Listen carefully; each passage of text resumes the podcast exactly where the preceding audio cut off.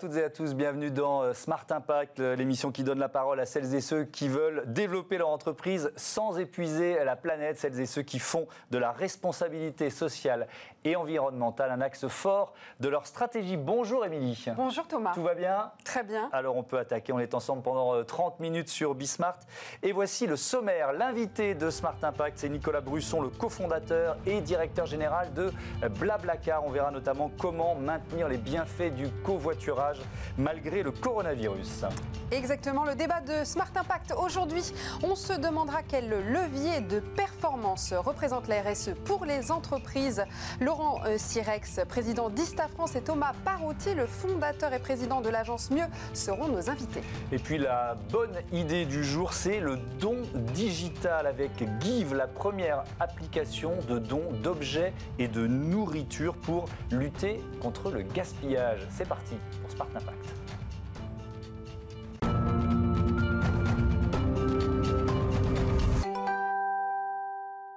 Bonjour Nicolas Brusson. Bonjour. Bienvenue. Heureux de vous accueillir dans Smart Impact. Vous êtes le directeur général de Blablacar, l'un des euh, cofondateurs de cette euh, pépite de l'économie euh, française, leader mondial du covoiturage. L'été, j'imagine que c'est une période, les vacances, qui représentent un, pic d'activité. Est-ce que les voyageurs ont quand même partagé leur voiture malgré les inquiétudes liées à l'épidémie? Mhm. ben, Si moi avait donné les, chiffres de l'été en, en, avril ou en mai, je pense que j'aurais signé tout de suite. C'est-à-dire qu'en avril, mai, en gros, l'activité était éteinte. Pas que en France, hein, au niveau mondial, parce qu'en gros, toutes les économies sont arrêtées, tout le transport s'est arrêté, que ce soit en Inde, au Brésil, euh, France, Allemagne, etc. Euh, il y a eu un rebond très rapide. Donc on a eu un rebond à partir de mi-juin et rebond très rapide en juillet. Et on a, euh, sur le mois de juillet, et là on est courant août, donc on va mhm. voir comment ça évolue sur, sur la fin août, mais on avait plus de demandes de passagers que la même époque en 2019. Donc ça c'était assez étonnant, ça a rebondi très très vite euh, sur le côté passager, relativement vite sur le côt conducteur et conductrice, donc ceux qui partagent euh, leur voiture. Et il y a deux explications en fait à ça. La, première, c'est que finalement, il y, il y, avait une préférence pour le covoiturage parce que moins de points de contact donc moins de contact dans une voiture que dans un train ou un bus, donc euh, pour les passagers, mais aussi le réseau de covoiturage est relativement organique, c'est-à-dire qu'il se recrée très rapidement à mhm. partir du moment où les gens repartagent. Mais, ça m'étonne ce que vous dites parce que euh, moi j'ai passé l'été sur pas mal d'autoroutes françaises à voir des, des, euh, euh, des messages d'alerte, le thème est peut-être un peu fort, mais mhm. si vous covoiturez, respectez les gestes barrières, etc., est-ce qu'on peut remplir une voiture comme d'habitude en, en, période d'épidémie Votre taux d'occupation, je crois que c'est près de 4 personnes par voiture, est-ce qu'il a baissé euh, à, cause de, non, étonnamment, non, étonnamment, il n'a il, a pas baissé. Et en fait, ce qui se passe, c'est que les gens font les gestes barrières et donc les masques hein, dans les voitures. Et ça c'est pendant l'été, je pense qu'on a tous vu ça, ça s'est quand même normalisé. C'est-à-dire que maintenant, euh, on porte le masque. Quand on va faire les courses, on porte le masque, même dans les centres-villes à l'extérieur, on porte le masque à peu près partout au travail, etc et donc, enfin, dans le train, dans les bus et dans le covoiturage. Donc, je pense que le comportement s'est normalisé, mais ensuite, on avait plus de demandes passagers que d'offres conducteurs et conductrices. Donc en fait, les voitures se remplissaient énormément. Mmh. Là, je prends pour exemple le, ce, dernier week-end, quand on allait chercher un, covoiturage sur, je sais pas, du Rennes-Paris ou les gens qui rentraient de Bretagne, on avait 90 à 95 des véhicules remplis. On manquait en fait d'offres. Donc aujourd'hui, enfin, on était quasiment dans une situation qui ressemble à une situation de grève. Quand on a énormément de passagers qui se replient sur Blablacar et euh, une sorte de déficit d'offres euh, de mhm. conducteurs et conductrices. Alors, on va donner quelques chiffres sur euh, l'entreprise. C'est 700 salariés, c'est ça, Blablacar aujourd'hui 90 millions de membres dans 22 pays. Ça nous a surpris, ça, que ce soit aussi diffusé dans le monde. 25 millions de voyageurs par trimestre, 1 600 000 tonnes de CO2 économisées chaque année. C'est l'équivalent du transport parisien sur un an. Et puis, je le disais, un taux d'occupation de, près de 4 personnes par véhicule. C'est combien le taux d'occupation moyen en France hors covoiturage hein? C'est on en croise des personnes seules dans la voiture. Et d'ailleurs, je prends souvent ma voiture tout seul, donc j'y participe. Ah. C'est pas bien. Oui, c'est pas bien. Vilain garçon. donc il nous reste du potentiel, ça. c'est ça. C'est bon à savoir. On a encore des, gens à aller chercher. C'est sur les en fait, il faut différencier deux choses. Il y a les trajets à longue distance, mhm. euh, qui sont vraiment les trajets Blablacar. C'est les trajets de 100 à 1000 km en moyenne, 300, 350 km. Là, le taux d'occupation, c'est typiquement 1,8, 1,9 versus on tourne autour de 4, 3,8. Donc vous doublez le taux d'occupation bah, des, Plus que ça, parce qu'en fait, dans le 1, il y a le conducteur. Donc à défaut d'avoir des voitures autonomes, en fait, ça, revient à dire de, on passe de 0,9 à quasiment 3. Donc en fait, on fait plus que 3 fois. Mhm. Et c'est ce qui permet cet impact environnemental dont vous avez parlé, 1,6 million de tonnes de CO2 économisées tous les ans et qui grandit avec l'activité. Donc en fait, simplement une meilleure utilisation de la voiture qui aurait, qui aurait été euh, utilisée de toute façon. Donc euh, ensuite, il y a les trajets domicile-travail. Là, c'est pire, j'ai envie de dire. C'est-à-dire le taux d'occupation est très bas. On est sur du 1,2, 1,3 personnes par voiture. Autant dire la voiture est vide, il n'y a que le conducteur ou la conductrice. Et là, avec Blabla Lines, qui est le, petit frère ou la petite sœur de, de Blablacar pour le domicile-travail, Là, on est sur des taux d'occupation, on est au-delà de deux, c'est-à-dire qu'il y a toujours au moins, évidemment, un passager, parce qu'on est en covoiturage, parfois deux. Et ça, c'est intéressant, parce que quand on parle d'impact environnemental, les trajets à longue distance, c'est bien, il y en a beaucoup. Il faut se mhm. rappeler qu'ils sont 80% en voiture. On oublie souvent ça, c'est-à-dire qu'on pense qu'on est un pays de train, que l'Europe est une région de train. C'est vrai, mais ça reste avant tout une région de voiture. Et on peut illustrer vos propos par les chiffres de la mobilité euh, en France. C'est une enquête de l'Ipsos de, euh, de l'été dernier, juillet 2019. Effectivement, 87% des, euh, des personnes disaient avoir utilisé la voiture pour au moins un déplacement quotidien. 6 Français sur 10 vont travailler en voiture, mais seulement 5% disent, hein, c'est du déclaratif, pratiquer le, covoiturage. Est-ce que ça vous semble sous-estimer ce, chiffre? Oui, ça me semble. En, fait, les gens pensent souvent, notamment dans ces sondages, domicile-travail. La plupart de ces sondages sont très très axés sur euh, les, les, déplacements du quotidien. Et dans les déplacements du quotidien, c'est vrai qu'on est probablement autour de quelques pourcents, 5% mmh. euh, de gens qui covoiturent. Euh, ça, ça va, ça va probablement changer. On le voit avec Blabla Lines. On a vu une explosion sur les derniers 12 mois du covoiturage domicile-travail. On l'a vu notamment pendant les grèves. Évidemment, ça s'est arrêté pendant mm. l'épisode Covid, mais ça repartira. Euh, ça fait aussi partie de la LOM, la loi d'orientation des mobilités, qui pour la première fois intègre le covoiturage comme un moyen de transport légitime qui peut recevoir des subventions des régions euh, comme, le, comme, les trams euh, ou les bus. Donc je pense qu'on va vivre dans les 5-10 prochaines années une explosion du covoiturage domicile-travail. Sur le longue distance, on a 17 millions de Français inscrits sur Blablacar. Alors, ils l'utilisent pas tous en même temps, mais il y a beaucoup plus que 5% des actifs qui ont déjà fait, essayé une fois ou plusieurs fois euh, du covoiturage en distance, ça c'est évident. Après, les, chauffeurs qui font euh, trop de chiffres sont taxés là-dessus. Est-ce que vous pensez que ça les rebute? Alors non, il n'y a pas. Alors, en, tout cas, quand on utilise la plateforme Blablacar, on ne peut pas être taxé parce qu'en fait, le calcul est un calcul de partage de frais. Donc en fait, on garantit par le prix qu'on capte, il y a un prix maximum et un nombre de passagers maximum dans la voiture. Donc on ne peut pas faire de bénéfices en faisant du covoiturage, que ce soit domicile-travail ou longue distance, en tout cas sur notre, sur notre plateforme. Pas, pas de bénéfices, mais euh, à partir de 3 000 euros, euh, j'avais lu, euh, vous êtes obligé de déclarer ça à l'État pour que le, le, chauffeur, les chauffeurs concernés, déclarent ça au fisc. Alors, oui, alors, c'est vrai que nous, ça c'est extrêmement rare. Hein. C'est-à-dire qu'en fait, c'est quand même sur le covoiturage, notamment longue distance, on parle de gens qui utilisent ça une fois par semaine, c'est beaucoup. C'est-à-dire que c'est quand même des trajets de 300 km, donc c'est pas des trajets euh, du quotidien. Mm. Donc on a quasiment aucun utilisateur qui vont aller franchir les 3000 euros. Euh, et pareil sur le domicile travail, parce que sur le domicile travail, on est sur le partage de 2-3 euros qui se multiplient, mais on n'arrive jamais à ces sommes. Donc le, les 3 000 euros, on rentre plutôt dans le, dans le VTC ou dans le transport professionnel. Alors vous proposez de nouveaux services à vos abonnés, notamment les trottinettes euh, électriques. Est-ce que vous pouvez nous parler de ce nouveau service? Pourquoi est-ce que vous lancez euh, euh, ce nouveau service? Bah, Il y a deux choses qu'on a lancées dans, dans, le confinement. Donc on, a fait un choix, je vais, je vais, revenir sur les trottinettes, mais on a fait un choix dans le confinement qui a été un choix d'innovation. C'est-à-dire de se dire euh, on garde tous les ingénieurs, on garde euh, toutes les personnes qui travaillent sur le produit euh, à temps plein, donc il n'y a pas de chômage partiel pour les ingénieurs, pour continuer à travailler sur le, sur le produit Blablacar et sur le produit Blablabus, mais aussi pour lancer différentes choses. On a lancé Blabla Help, qui est un service d'entraide. Donc on utilise la force de la communauté Blablacar pour que les gens s'entraident à faire leurs courses.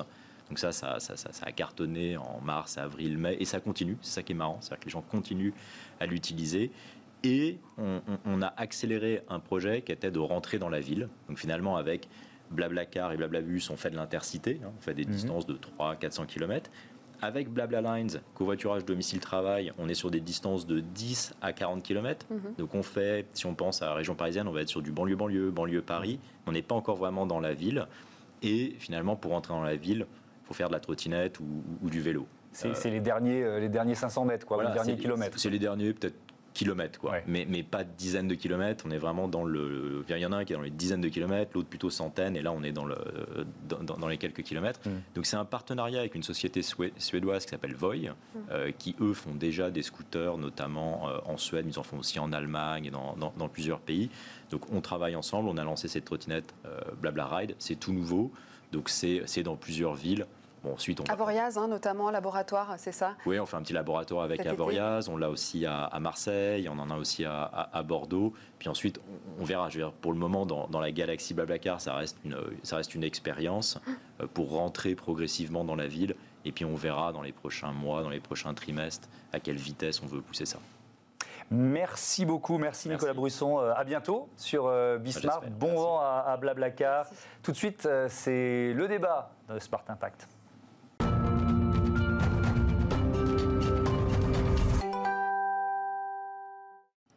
Notre débat du jour porte sur les leviers de performance liés à la RSE. On va voir ça tout de suite avec nos invités. Tout de suite, alors, nous avons Laurent Sirex, président d'ISTA. Bonjour, une entreprise de solutions de comptage d'eau et de chauffage. On verra ça avec vous. Merci d'être avec nous. Et Thomas Parouti, le euh, fondateur et président de l'agence Mieux. Bonjour, merci d'être encore avec nous. Bonjour à tous les deux.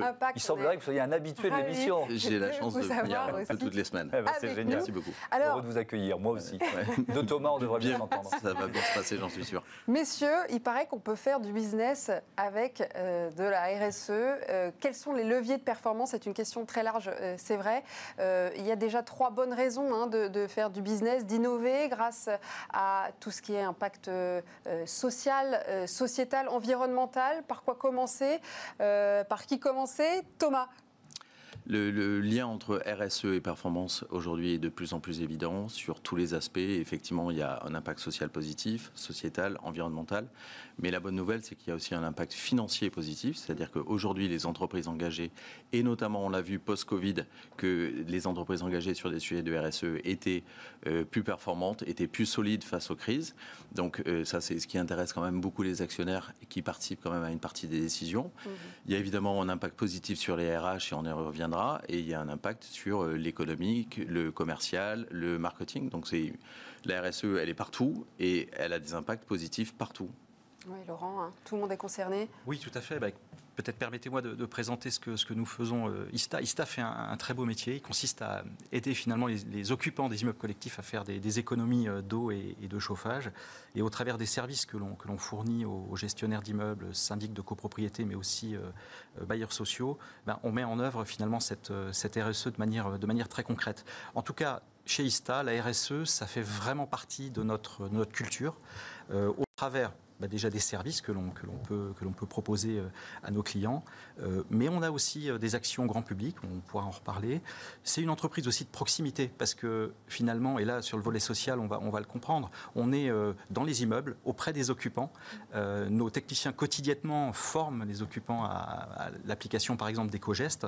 Et donc on, sent bien que ça c'est un point extrêmement important. Et puis la RSE, c'est aussi de l'innovation. Et euh, bah, l'innovation, elle peut être sociale. On utilise aussi beaucoup, nous, le digital aujourd'hui pour innover. Par exemple, grâce à nos services, on, est capable, par exemple, de détecter des fuites dès que la fuite arrive. Donc, le, digital fait aussi partie euh, de nos, euh, finalement, de, des, aspects qui, sont importants sur le. Quand, quand on parle d'un levier de performance, concrètement, dans un, dans un immeuble collectif, votre démarche, qu'est-ce qu'elle apporte? Qu'est-ce qu'elle qu'est-ce qu'elle provoque comme, comme performance supplémentaire? Eh bien, quand, quand vous êtes dans, dans, dans un immeuble où, précédemment, par exemple, le le, chauffage était réparti au mètre carré et puis que dorénavant, grâce aux euh, services que l'on va mettre en œuvre, aux appareils qu'on va mettre en œuvre, ben, vous payez selon votre consommation réelle, eh bien forcément on a un levier euh, directement économique qui permet à, l'occupant de motiver l'occupant à faire finalement ses économies. Euh, et puis ben, nos équipes, et là la partie proximité, la partie sociale est importante, va auprès de ces, des occupants leur expliquer les éco-gestes, on leur mm. distribue des leaflets, mais on leur explique aussi finalement très concrètement ce qu'il faut faire pour faire des économies. Et voilà comment on peut avoir un impact euh, directement sur, sur l'immeuble. Et d'ailleurs, l'impact est, est, clairement connu puisque euh, l'État a, lancé euh, en 2018 une, une étude avec l'ADEME sur ce sujet-là et a montré qu'en moyenne, on atteignait 15% d'économies au moment où on mettait en œuvre ces services, en moyenne. Le sujet de l'énergie, il est essentiel. Hein. On sait que c'est dans les grandes pollutions, dans le jour du dépassement qui était ce week-end, hein, c'était le 22, là, samedi. Euh, on sait que. Trois semaines plus tard que, l'an dernier, sans doute, grâce, grâce au, confinement. Hein. Entre guillemets, mm. on, a récupéré un peu. Mais on sait que le sujet de l'énergie, il est essentiel sur les prochaines années. Et des solutions comme celle d'ISTA, évidemment, permettent de réduire l'énergie. On sait que l'énergie, elle est produite avec, euh, dans le monde, avec du charbon, avec du pétrole, avec du gaz, avec du nucléaire principalement en France. Donc du coup, il faut absolument économiser l'énergie. Et c'est pour ça les ressources les, ressources hein en général. et, notamment. Bien sûr. Et donc du coup, des solutions comme ça permettent d'accélérer cette transition. Euh, le gouvernement parle beaucoup de plan de relance vert. Et c'est vraiment sur des sujets comme ça qu'il faut que les bailleurs sociaux, ceux qui s'occupent de l'habitat, accélèrent, euh, parce qu'aujourd'hui, on va passer vite. Parce que justement, là, alors il a été retardé de quelques jours, mais début septembre, on va avoir le, euh, plan de relance, le détail du plan de relance de 100 milliards d'euros. Euh, clairement, Bruno Le Maire a dit euh, ça passera par la transition écologique. Donc là, il y a une opportunité à saisir pour toutes les entreprises que vous, que vous conseillez? Oui, tout à fait. C'est aujourd'hui, le plan de relance vert va passer par la transition écologique. Mmh. Et c'est une bonne nouvelle pour toutes les entreprises parce que, comme je le disais tout à l'heure, ça amène de la performance. Ça amène de la performance financière, les actionnaires sont contents. Ça amène de la performance Les collaborateurs et le DRH sont contents. Voilà, donc si on s'engage réellement dans un plan de relance avec beaucoup d'aspects de transition, ça va être extrêmement positif pour l'ensemble des entreprises et évidemment pour le bilan carbone de la France euh, que tout le monde regarde et le bilan carbone des entreprises. Les bailleurs sociaux, ils mmh. gèrent des parcs euh, d'appartements ou des parcs de bureaux. Et aujourd'hui, ils commencent à avoir une petite pression quand même sur leur stratégie carbone. Je vous rappelle que tout le monde doit mettre en place une stratégie carbone pour respecter les accords de Paris, 2050, 1,5 degré et tout. Donc aujourd'hui, quelqu'un qui aurait, euh, que ce soit un particulier et encore plus une entreprise, un parc immobilier qui serait une passoire où on mesure rien, etc., eux, ça va leur coûter très très cher en taxe carbone quand il y aura une taxe carbone qui va arriver. Les leviers de performance, ils sont différents en fait pour, pour chaque entreprise. Ça dépend de l'ADN de l'entreprise. Évidemment, on va va pas avoir les mêmes leviers pour une entreprise de BTP que pour une entreprise euh, spécialisée dans la mobilité propre, par exemple. Euh, comment est-ce que, par quoi on démarre? Comment on va euh, affiner sa stratégie niveau performance et pour trouver ces bons leviers justement? Alors effectivement, sur chaque secteur d'activité, ils ont une stratégie RSE un peu spécifique. typiquement, vous parliez du BTP, mais il y a un vrai sujet sur l'économie circulaire. On sait que euh, sur les déchets français, il y a 8% générés par les foyers français seulement, hein, nos poubelles à nous et ce que les courants emballage ou Cité nous racontent, mm. et 92% pour, les entreprises. Et là-dedans, 70% c'est le BTP. Donc il y a un sujet d'économie circulaire hyper important dans les entreprises du BTP. Euh, dans des entreprises... Et ça, quand vous allez les voir, euh, c'est un discours. Est-ce qu'il y a encore des réticences ou est-ce qu'au contraire... Le BTP, ça fait 10 ans qu'il travaille sur le sujet. L'hippodrome de Longchamp a été reconstruit à partir de énormément de, déchets, de, de la déconstruction parce qu'on ne dit pas la démolition maintenant, la déconstruction de l'ancien hippodrome. Donc euh, le sujet de l'économie circulaire dans le BTP, il est clair. Aujourd'hui, les entreprises de grande conso, on va dire les, les, entreprises du retail ou les grandes marques commencent à s'y mettre en travaillant sur leur packaging, en travaillant sur du Made in France, en travaillant sur du bio. Voilà, chaque secteur d'activité a ses priorités. Euh, voilà, c'est certains Mettre des ruches pendant la semaine du développement durable sur le toit pour dire ça y est, je fais de la RSE, c'est complètement ridicule si on n'a aucun lien avec la biodiversité, avec les fruits et les légumes, etc. Donc vraiment, chaque secteur a ses spécificités. Euh, euh, Laurent Sirex, est-ce qu'on peut même imaginer une sorte de, de compétition euh, en matière de, virage RSE, une compétition écologique entre, alors dans votre domaine, les, les bailleurs sociaux par exemple? C'est à, celui qui affichera le meilleur, le meilleur résultat Oui, on peut, on peut l'imaginer. Puis je dirais même, on, le fait parce que mm. très concrètement, en fait, euh, nous-mêmes, euh, ISTA, il nous arrive de, créer aussi des concours entre, entre les différents immeubles pour pouvoir euh, réaliser des économies. Donc oui, effectivement, il, se crée, il se crée de la, compétition. Mais je dirais, nous, nous plus concrètement, si, c'est vrai que ISTA, en tout cas, nous, sur la RSE, on travaille aussi énormément sur le volet social, qui est extrêmement important mm. et qui est un, extrêmement important pour la performance de l'entreprise, notamment mm. la performance RH. Quand on recrute aujourd'hui, nous, ça fait la sixième année qu'on donc on est certifié top employeur. Quand on recrute aujourd'hui des collaborateurs, ils viennent chez nous parce qu'ils retrouvent du sens finalement dans ce que fait l'entreprise et une cohérence entre notre métier et puis tout ce que l'on affiche et ce que l'on fait en interne. Et pour tout ça, le, volet social est très très important. Donc comment on, accueille des nouveaux collaborateurs, on a une école de formation, comment on forme évidemment nos, nos équipes, tout ça c'est important pour la performance et par exemple la réduction du turnover. Mais nous, on a aussi, par exemple. Que les gens vont rester plus longtemps dans une entreprise euh, quand ils se disent euh, je, bosse pour quelque chose, ça a du sens, cette boîte, elle, est, elle, a, elle a une démarche RSE. Très clairement, et on le sent de plus en plus, et depuis 5 ans, ça s'est très nettement accéléré. Nous-mêmes, aujourd'hui, on, a même, on, fait même des actions de, type sociétal. Euh, on, est mécène de la fête des voisins, par exemple, ou on soutient l'éco-aventurier Julien Moreau, qui a fait, qui a fait un tour de France en allant dans chacune des écoles et en expliquant aux élèves comment on fait des économies d'eau, d'énergie, qu'est-ce que la biodiversité, donc en faisant une performance sportive. Voilà, on a, on a soutenu quelqu'un, il a été suivi par nos employés. Tout ça, ça a un vrai impact. Euh, sur, sur la société, sur nos employés. Et c'est aussi comme ça qu'on avance différemment et qu'on crée. Le mot, le mot de la fin, excusez-moi de, de, vous couper, euh, euh, Thomas, peut-être. Donc le mot performance aujourd'hui n'est plus financier, il est aussi, bien sûr, extra-financier. Hein. Tout, tout est à prendre en compte. Hein, aujourd'hui, toutes les directions dans les entreprises sont impactées par la RSE. La RSE, elle est devenue transversale. C'est pas juste une direction RSE. Et ça participe à toutes les performances de l'entreprise. Mm. Évidemment, la performance sociale et environnementale, mais aussi la performance économique et la performance financière. Il faudra absolument en reparler de ce sujet-là. Mais comme c'est un peu les actionnaires qui, qui, changent la donne en ce moment, il y a une transformation de l'économie qui va aller vers plus de green grâce au gouvernement et grâce aux actionnaires. Euh, voilà, c'est une transformation totale de l'économie. Merci beaucoup. Merci à tous les deux. Merci à vous. Euh, passionnant. On passe euh, à la start-up du jour. On va donner, donner des vêtements, de la nourriture, des objets. Vous allez voir.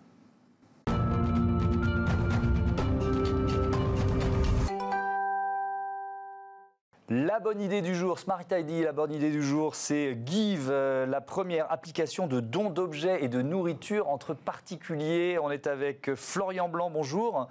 Vous avez euh, fondé Give en 2016 avec Hakim Baka. L'application a été lancée euh, un an plus tard. Et donc, il y a un objectif qu'on imagine qui est très clair, c'est de lutter contre le gaspillage, c'est ça? Exactement, lutter contre le gaspillage sous toutes ses formes, à la fois bah, objets, ressources, etc. Euh, il faut savoir qu'il euh, y, a plus de 10 millions de tonnes chaque année d'objets qui sont euh, jetés à la poubelle et qui pourraient être réutilisés. C'est un rapport de 1 à 10 entre ce qu'on qu'on pourrait réutiliser et ce qu'on réutilise vraiment. Et aussi lutter contre le gaspillage alimentaire parce qu'il y a aussi une section nourriture au sein de l'application. Alors vous êtes présent en France, au, Canada. Présentez-vous un petit peu combien d'abonnés. Euh, je, de givers. Voilà, ah oui, c'est le terme qu'il faut employer, de givers. Combien d'objets de nourriture partagés, distribués, par exemple, l'an dernier? Exactement. Donc effectivement, on est présent partout en France. Donc on est disponible sur toutes les plateformes. On a aussi des communautés au Canada, en Belgique, en Suisse, euh, etc. Et donc, euh, donc l'application existe depuis 2017, comme on le disait, et on a plus de 2 millions d'utilisateurs qui se sont inscrits sur la plateforme depuis le lancement. On arrive bientôt à près de 5 millions d'annonces euh, qui ont été créées également depuis le lancement. Pour vous donner une idée, ça représente, on a fait un calcul, presque 11 000 tonnes d'objets donc qui ont trouvé une seconde vie au travers de la plateforme. Et pour ce qui est de la nourriture, alors pareil, c'est un petit calcul euh, qu'on a fait, hein, c'est 53 tonnes de nourriture depuis qu'on a lancé la section euh, il, y a, maintenant un petit peu plus d'un an. Ça veut dire quoi? Ça veut dire qu'il euh, y a une demande de, la plupart des gens de vouloir donner, d'échanger. On est, on est à un retour, alors pas au troc, hein, mais à, à l'envie de donner les objets et plus, de plus être forcément dans des échanges marchands aujourd'hui? Exactement. Alors nous, on se considère comme un usage, on va dire, complémentaire euh, d'autres usages qui peuvent être, euh, par exemple, effectivement, la vente d'occasion euh, ou, le don aux associations. Donc on est vraiment complémentaire. Aujourd'hui, en fait, les, gens, de manière générale, veulent consommer différemment, de manière plus responsable. Et donc, tout simplement, un objet qui n'est pas encore en fin de vie, on va pas le jeter, on sait qu'il peut servir à quelqu'un d'autre. Et en fait, le don permet vraiment de, en fait, de, ça de manière très facile et très efficace. Là où, par exemple, sur d'autres plateformes d'annonce euh, de vente, bah, le process peut être un petit peu compliqué, l'expérience n'est pas toujours au rendez-vous. En fait, au travers du don, on est euh, sur une expérience qui est ultra positive et surtout qui est super simple et super efficace. Donc euh, voilà, on permet vraiment ça, de donner une seconde vie à tout un tas d'objets. Mais, comment vous faites pour la nourriture Ça veut dire quoi? On, peut partager, on peut donner quoi? Uniquement du non périssable, j'imagine ou, alors, ou alors on peut même donner des, fruits et légumes? Expliquez-nous. gâteau alors, euh, on, peut, on peut donner tout type d'objet dans la, dans, la, mesure où la, date limite de consommation n'est pas dépassée et où l'objet, bien sûr, est, euh, est, encore consommable. Donc là, il faut vraiment s'appliquer la, devise. Bah, est-ce, que, est-ce que moi, je le consommerai? Si oui, je donner sur la plateforme. Donc nous, on a une modération et on s'assure euh, vraiment des, annonces qui passent. Et on peut donner tout type d'objet. Hein. en fait, il y a une petite stat de, qui vient de l'ADEME. Aujourd'hui, il y a 7 kilos euh, d'aliments qui sont encore emballés, qui sont jetés chaque année par tous les Français. C'est énorme, il y a un gisement qui est vraiment euh, hyper important. Donc on jette pour bien au niveau des particuliers. On, jette difficile adressé par les associations. Je, vous interromps parce que je, vous interromps. On jette chacun 7 kilos euh, d'aliments emballés par an, c'est ça?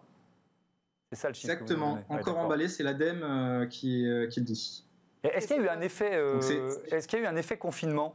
Est-ce que euh, vous avez vu, parce que vous avez rangé votre appart, vous, j'en suis sûr J'ai tout rangé. Bah, moi aussi, j'ai tout rangé. Donc, euh, on s'est retrouvé avec des tonnes de. Enfin, des tonnes, non, mais beaucoup de vêtements, euh, d'objets à, partager, à donner, éventuellement à, revendre. Il y a eu un effet confinement? Je vous confirme qu'il y a eu un effet confinement. Alors déjà pendant le confinement, nous l'activité bah, nécessairement a été ralentie, hein, puisqu'on est, on est quand même un service qui à la fin font que les gens se rencontrent. C'est très, euh, c'est extra localisé, etc. Donc l'activité était ralentie. Par contre, dès que les gens ont pu à nouveau euh, sortir, bah, alors là, on a constaté vraiment une explosion des dons.